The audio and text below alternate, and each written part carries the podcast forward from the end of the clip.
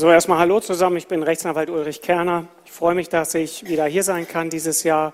Ich freue mich auch, dass so viele Leute hier sind und sich für das Thema äh, beschäftigen. Es gab hier ein bisschen Probleme bei der Konvertierung. Hier läuft scheinbar nur Windows auf dem Rechner oder Word.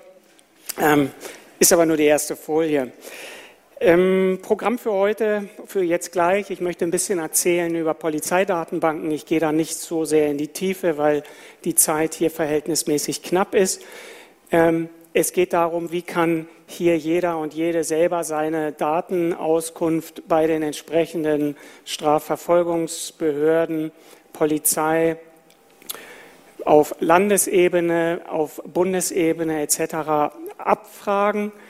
Dann ist immer natürlich, wenn man mal so eine Datenauskunft in der Hand hält und sie hat Eintragungen, dann ist die große Frage, wann muss gelöscht werden und kann ich jetzt schon meine Löschung beantragen oder werde ich damit erfolgreich sein? Wann muss gelöscht werden, wenn die Behörde also mir Daten mitteilt und äh, die in dieser, im Zuge dieser Datenabfrage nicht gelöscht hat? Und zum Schluss habe ich auf jeden Fall eingeplant, dass hier noch Fragen gestellt werden können, denn erfahrungsgemäß gibt es immer eine Menge Rückfragen.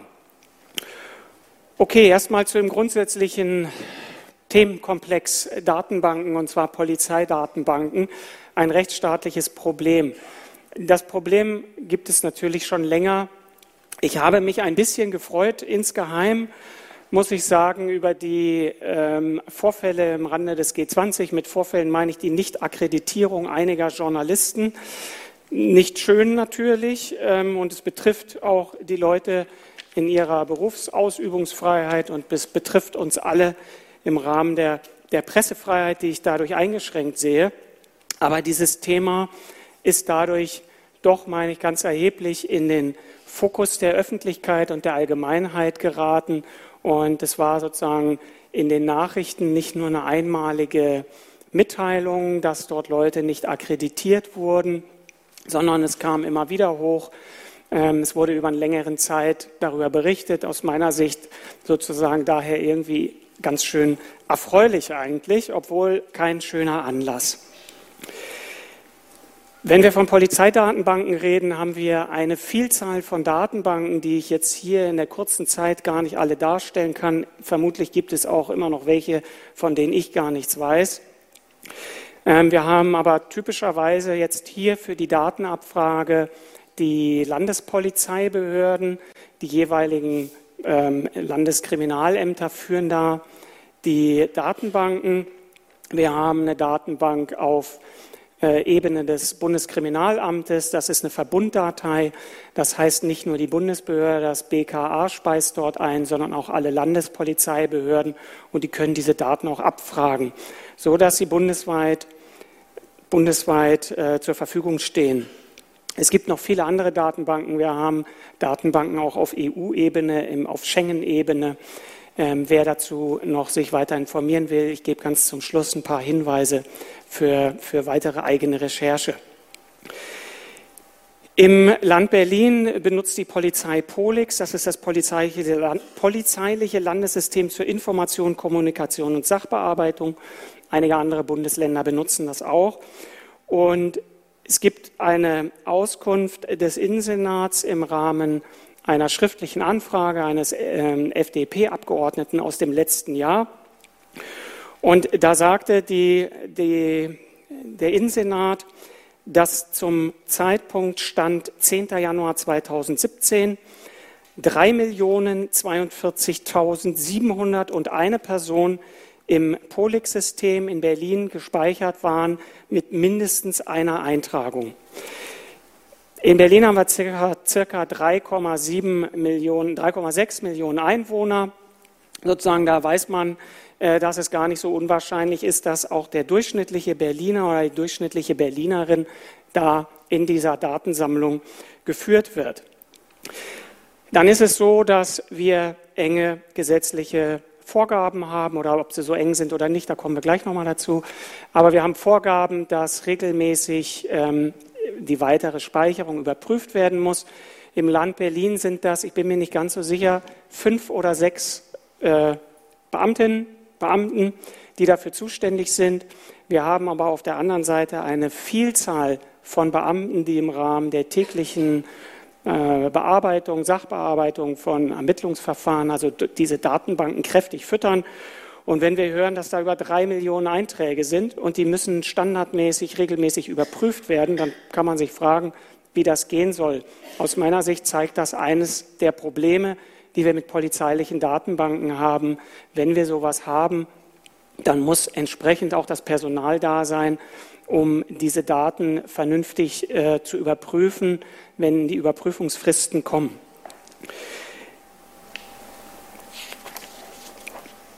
Weitere Probleme sieht man sofort, wenn man in die einzelnen Datenschutzjahresberichte äh, der Datenschutzbeauftragten der Länder und auch auf Bundesebene guckt. Ich will hier mal ein bisschen was vorlesen, das ist schon ein bisschen älter, das ist aus dem Bericht Berlin 2012. Da ging es um die Antiterror-Datei, die also seit 2007 als Verbunddatei geführt wird. Und ähm, da haben die, hat die Datenschutzbehörde also beim Polizeipräsidenten und beim Verfassungsschutz wiederholt nachgeschaut und sagte also, dass weiterhin keine anlasslose Prüfung vorgenommen wird, ob die Eingaben in die Antiterror-Datei richtig sind und aktuell sind. Ähm, dann heißt es weiter, beiden Behörden war unbekannt, wie Datensätze in der Datei gesperrt werden können. Ähm, weiter ist beim Polizeipräsidenten festgestellt worden, dass eine Verwaltungsvorschrift, die eine einheitliche Auslegung unbestimmter Rechtsbegriffe aus, der, aus dem Antiterror-Datei-Datengesetz ähm, eine solche Verwaltungsvorschrift, um diese unbestimmten Rechtsbegriffe auszulegen, nicht vorhanden bzw. nicht bekannt war. Wir sehen also, sobald man ein bisschen in die Tiefe schaut, diese Datenbanken, die gibt es, die sind mit einem ganz erheblichen Umfang an Daten gefüllt und es gibt aber auf der anderen Seite, wenn es darum geht, dass die Rechte des Bürgers auch auf vernünftige Weise geschützt werden, große Mankos.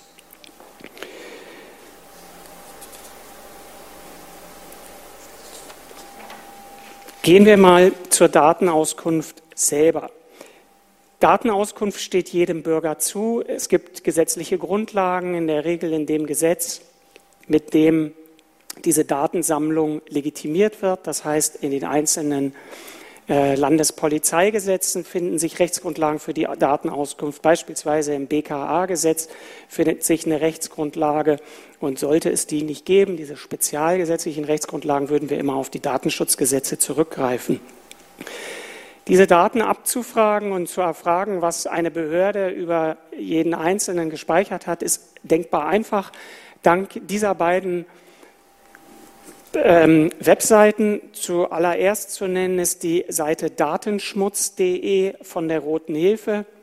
Muss sich jeder selber überlegen, ob er die von zu Hause aufrufen will und ob er vielleicht äh, seine IP-Adresse durch irgendeinen Dienst gespeichert sehen möchte.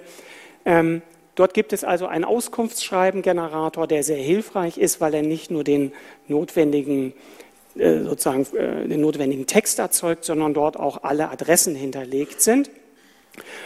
Und dann gibt es eine Seite ähm, von Netzwerkrecherche, beziehungsweise bei Netzwerkrecherche, wenn man dort schaut auf der Webseite unter äh, findet man also den, den, die Rubrik Frag den Dienst da geht es weniger um die Polizeibehörden, sondern um Verfassungsschutzämter. Ähm, ebenfalls ein Generator, um ein Schreiben zu erstellen. Entweder man gibt seine eigenen Daten vollständig ein, wenn man das nicht will, dann lässt man es frei, druckt sich das so aus und macht das dann nachher selber. Ich kann mal zeigen, wie das aussieht. Das ist jetzt hier ein von ähm, datenschmutz.de ein Screenshot also Schritt 1, Ämter auswählen. Da finde ich das Bundesamt für Verfassungsschutz, den BND, die Bundespolizei, dann kommen die verschiedenen Landesämter für Verfassungsschutz. Ähm, es geht dann weiter. Mal, der hat mir hier die Reihenfolgen vertauscht. Das ist Frag den Dienst. Na, überspringt mir das jetzt bei Datenschmutz, sieht es praktisch ähnlich aus. Also man kann dann seine persönlichen Daten eingeben, Name, Anschrift die schreiben, man muss immer beifügen eine Kopie seines Personalausweises. Einige Behörden reicht das nicht, also Kopie des Personalausweises, denn die Behörde möchte wissen, dass nicht irgendjemand schreibt, sondern dass tatsächlich die Person ist, die im eigenen Namen oder wenn es ein Anwalt macht, im Namen dieser äh, betroffenen Person die Auskunft erfragt. Es gibt einige Behörden, denen reicht nicht eine Ausweiskopie. Das Bundeskriminalamt möchte, wenn das der Bürger, die Bürgerin selber macht, entweder eine in einer Polizeistation beglaubigte Kopie, äh, bestätigte Kopie des Ausweises.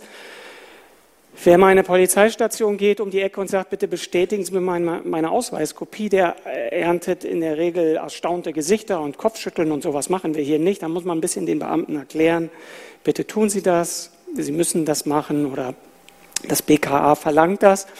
Ähm, alternativ wollen die eine notariell beglaubigte Kopie und notarielle Beglaubigung kostet immer Geld. Wer in den Sachen zum Anwalt geht, da reicht es beim BKA, wenn ich als Anwalt anwaltlich versichere, dass ich mich davon überzeugt habe, dass die Person, die bei mir ist, auch diejenige ist, die mir ihren Personalausweis vorgelegt hat. So, wenn ich dann das Schreiben abgeschickt habe, also mit diesen Generatoren, kann das jeder selber machen. Üblicherweise kommt dann eine Eingangsmitteilung, dass der Eingang ange, äh, eingegangen ist und bearbeitet wird. In Berlin kommt gleich ein Schreiben, dass die Bearbeitung länger ähm, dauert.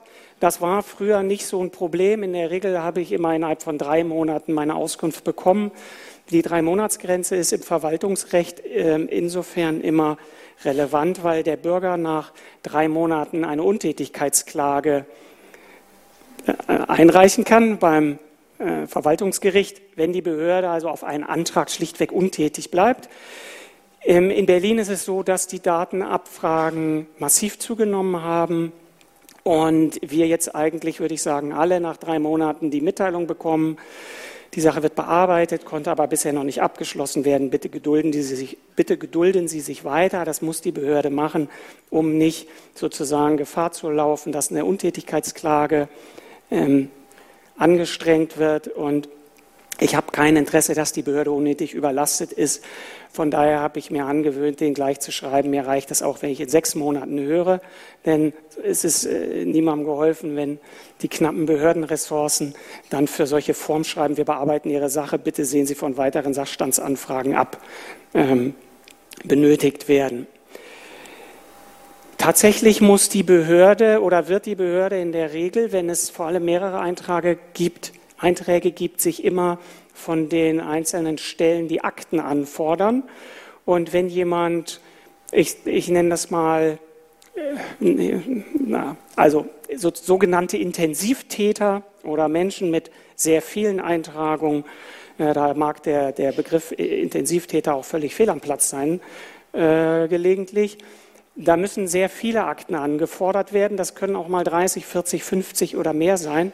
Und wenn ein Behördenmitarbeiter also diese Akten erstmal alle durchschauen muss, ist klar, dass solche Datenabfragen, Auskunftsgesuche sehr lange brauchen können. Es gibt ähm, auch eine Auskunft an das Abgeordnetenhaus vom Berliner Innensenat, äh, in dem mitgeteilt wurde, ein durchschnittlicher Antrag dauert in der Bearbeitung sechs Stunden. Ich habe hier das ist jetzt leider doch in der richtigen Reihenfolge mal nur kurz zum, damit man mal sieht, wie sowas aussehen kann. Bei den einzelnen Bundesländern sieht das ein bisschen anders aus. Hier so ein Datenauskunftsschreiben, da wurde mir also mitgeteilt, hier mein Schreiben von 2015 ist also schon älter, ähm, welche Daten es gibt. Also es geht hier los mit solchen ähm, Sachen aus der kriminalpolizeilichen Person, äh, personenbezogenen Sammlung ähm, Verdacht der Beförderungserschleichung, dann ähm, das ist leider nicht die richtige Seite. Hier geht es weiter mit besonderen körperlichen Merkmalen, Geheimratsecken, Hautfarbe dunkel, äh, Haarfarbe dunkelblond, Augenfarbe blau, Tätowierung, Handrücken rechts, Vogel. Dann gibt es hier weitere ähm, Daten Vorgangs, aus der Vorgangsverwaltung, das ist so zum Teil Festnahme, ähm, erkennungsdienstliche Behandlung und zum Schluss Verkehrsunfall mit leicht verletzter Person. Dann ähm, geht es hier weiter noch mit äh, bestimmten Sachen, Tätigkeitsberichten aus dem Datensystem und mir hat dann die Polizei mitgeteilt, es ist also alles gelöscht jetzt im Falle dieser Einzelfallbearbeitung. Das ist ein Grund, was ich gerade angesprochen habe, gerade in Berlin. Die Behörde ist massiv unterbesetzt. Theoretisch sollte spätestens alle zehn Jahre überprüft werden, ob weiter gespeichert werden muss. Das geschieht häufig nicht. Ich bekomme zum Teil Auskunftsschreiben, da sind Verfahren aufgeführt, die sind 22 Jahre alt. Und die Einzelfallbearbeitung, nämlich der Antrag, bitte teilen Sie mal mit, welche Daten gespeichert sind. Das ist eine Einzelfallbearbeitung, wird dann als Anlass genommen, statt der eigentlich schon längst hätte erfolgen müssenden Routineprüfung, diese Daten dann durchzuschauen, müssen die gelöscht werden und dann auch zu löschen. Ja, Datenlöschung, da gibt es gesetzliche Grundlagen. Wir haben unterschiedliche Löschungsfristen. Ähm, die gehen zehn Jahre bei Erwachsenen, fünf Jahre bei Jugendlichen, zwei Jahre bei Kindern.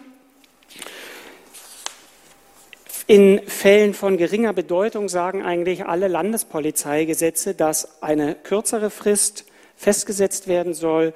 Äh, in Berlin zum Beispiel wird gesagt, also in allen übrigen Fällen, also Erwachsene fünf Jahre. Im bayerischen Polizeiaufgabengesetz beispielsweise heißt es, es können in, in Fällen von geringer Bedeutung kürzere Fristen festgesetzt werden. Was Fälle von geringer Bedeutung sind, da kann man sich natürlich streiten. Da habe ich äh, erfahrungsgemäß eine andere Sichtweise als die Beamten oder Beamtinnen, die ich bitte, die Sachen zu löschen.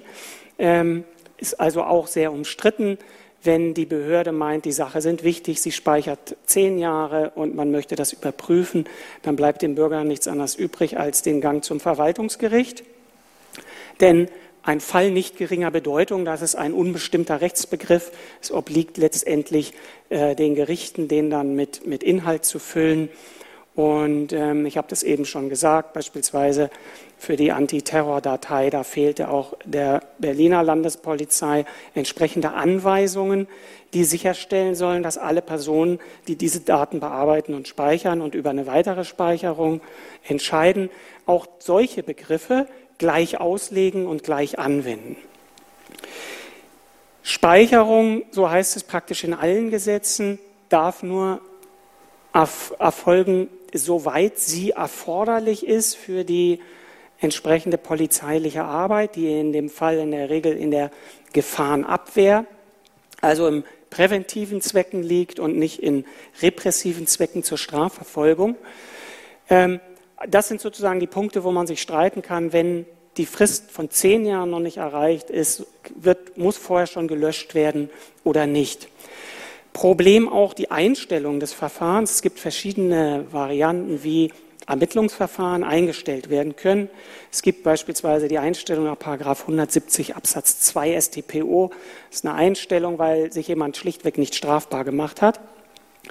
Da sollte man meinen, wäre immer klar, dass gelöscht wird. Ähm, Berliner Innensenat sagt das auch oder behauptet das in der Drucksache 18 10205 auf die erwähnte schriftliche Anfrage. Da heißt es, die personenbezogenen Daten zu Tatverdächtigen werden aus polizeilichen Datenbanken unverzüglich gelöscht, wenn bekannt wird, dass ein Verfahren durch einen Freispruch beendet worden ist oder eine Einstellung des Verfahrens gemäß 170 Absatz 2 StPO erfolgte da objektiv keine Straftat vorlag. Antwort auf eine schriftliche Anfrage vom 16. Januar 2017. Jetzt lese ich mal was vor. Der Polizeipräsident in Berlin, LKA 554 vom 15. Januar 2018, also etwa ein Jahr später. Da steht hier die Art des Verfahrensausgangs, Klammer auf, also ist an mich gerichtet im Rahmen einer Datenauskunft.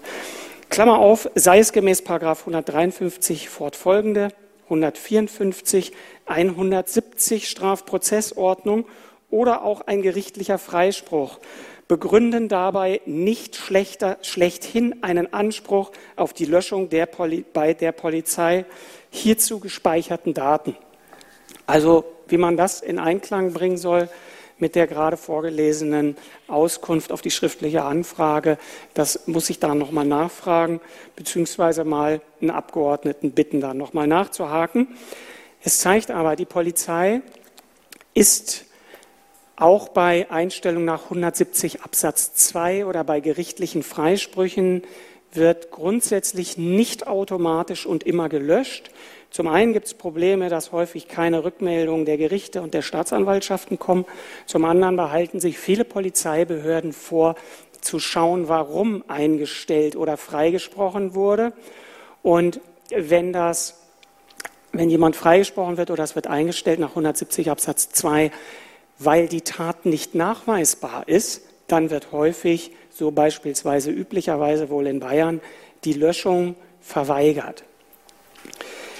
Also, Auskunft kann jeder selber beantragen. Wie habe ich gezeigt? Wenn man dann Dinge hat, die zu löschen sind, dann muss man sehr viel genauer gucken und hinschauen, ähm, lohnt es sich, die Löschung zu beantragen, lohnt es sich, vielleicht gerichtlich dagegen vorzugehen. So, jetzt, wir sind praktisch bei dem Frageteil angekommen. Ich muss hier ein bisschen im Galopp durchgehen. Äh, wo findet man weitere Informationen? Zunächst auf der Seite Datenschmutz, da findet sich sehr viel. Die Seite ist leider, muss ich sagen, etwas unübersichtlich, finde ich. Aber es lohnt sich dort mal zu schauen und es finden sich sehr viele Informationen. Grundsätzlich zum Thema polizeiliche Datenbanken, Datenspeicherung, nicht nur auf Landesebene, sondern auch auf Bundesebene und auf EU-Ebene findet sich sehr regelmäßig bei Netzpolitik.org gut recherchierte Artikel ähm, auch dort lohnt es sich, regelmäßig mal zu schauen und die Suchfunktion zu bemühen. Dort finden sich sehr viele interessante Dinge. Netzwerkrecherche habe ich ebenfalls genannt mit dem Frag den Dienst. Ähm, in der Wikipedia findet man erstaunlich gute Informationen, oder was heißt erstaunlich, findet man gute Informationen zu einzelnen Datenbanken, zu den einzelnen äh, Datensystemen, auch zur, zu den Datenbanken der Staatsanwaltschaften beispielsweise. Und ansonsten lohnt sich immer wieder auch ein Blick in die Jahresberichte der einzelnen Datenschutzbeauftragten der Bundesländer wie auch ähm, auf Bundesebene, denn auch dort im Anschluss ist ja gleich ein Vortrag von einem Datenschutzbeauftragten, aber dort wird immer wieder kritisch nachgefragt. Die gehen in die Behörden, schauen sich dieses Thema an, schauen, gibt es äh, Rechtsgrundlagen für die einzelnen Datenbanken. Regelmäßig liest man dann, dass Datenbanken gefunden werden, für die es keine Rechtsgrundlage gibt oder vielleicht zwar eine gesetzliche Regelung, aber keine Errichtungsanordnung, was eine weitere Voraussetzung ist. Also wer hier schaut, kann äh, viele Stunden verbringen und aber auch sich sehr wirklich gut informieren. Wir haben noch fünf Minuten und die würde ich gerne nutzen, die eine oder andere Frage zu beantworten. Knappe fünf Minuten sind das. Danke, Ulrich. Ich bewaffne mich mit dem Mikro und sehe da schon eine Handmeldung und gebe das einfach mal weiter. Hallo, vielen Dank für den Vortrag. Ich hätte eine Frage zum äh, Thema Zugriff. Also wenn Beamten auf die Datenbanken zugreifen, wird das irgendwie zentral gespeichert? Ähm, gibt es da Unterschiede zwischen den verschiedenen Datenbanken? Kann man das irgendwie einsehen oder nicht? Also ich bekomme grundsätzlich keine Auskunft, also Standard, auch die Schreiben hier in den Auskunftsgeneratoren haben das auch, ähm, dass mitgeteilt werden soll, an welch, wem diese Daten zur Verfügung gestellt wurden. Da ist die typische Auskunft, das wird nicht erfasst. Ähm, wir haben, meine ich, also ich gehe davon aus, dass äh, wer kann zugreifen? Der Polizist, der mich abends anhält, bei der allgemeinen Verkehrskontrolle oder weil er mich verdachtsabhängig anhält und meine Daten durchgibt. Der hat also Zugriff auf ähm, Inpol neu in der Regel.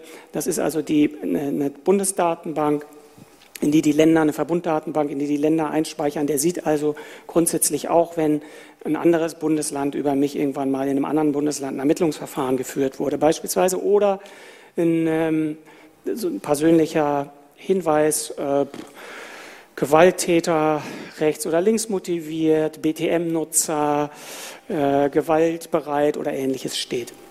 Das wird auch tatsächlich meines Wissens dann nicht erfasst. Ähm, bestimmte Behörden müssen das allerdings sehr wohl erfassen, auch bei der, ein, bei der Abfrage innerhalb den Behörden sehen viele Systeme wohl mittlerweile vor, dass ein Beamter sich praktisch einloggen muss und auch einen Grund angeben muss, warum er Daten abfragt. Das ist beispielsweise irgendwann eingeführt worden in Berlin, auch in den Finanzämtern. Also der Steuer, äh, äh, der Steuerbeamte, der kann einfach nicht mehr gucken, was verdient denn eigentlich mein Nachbar so.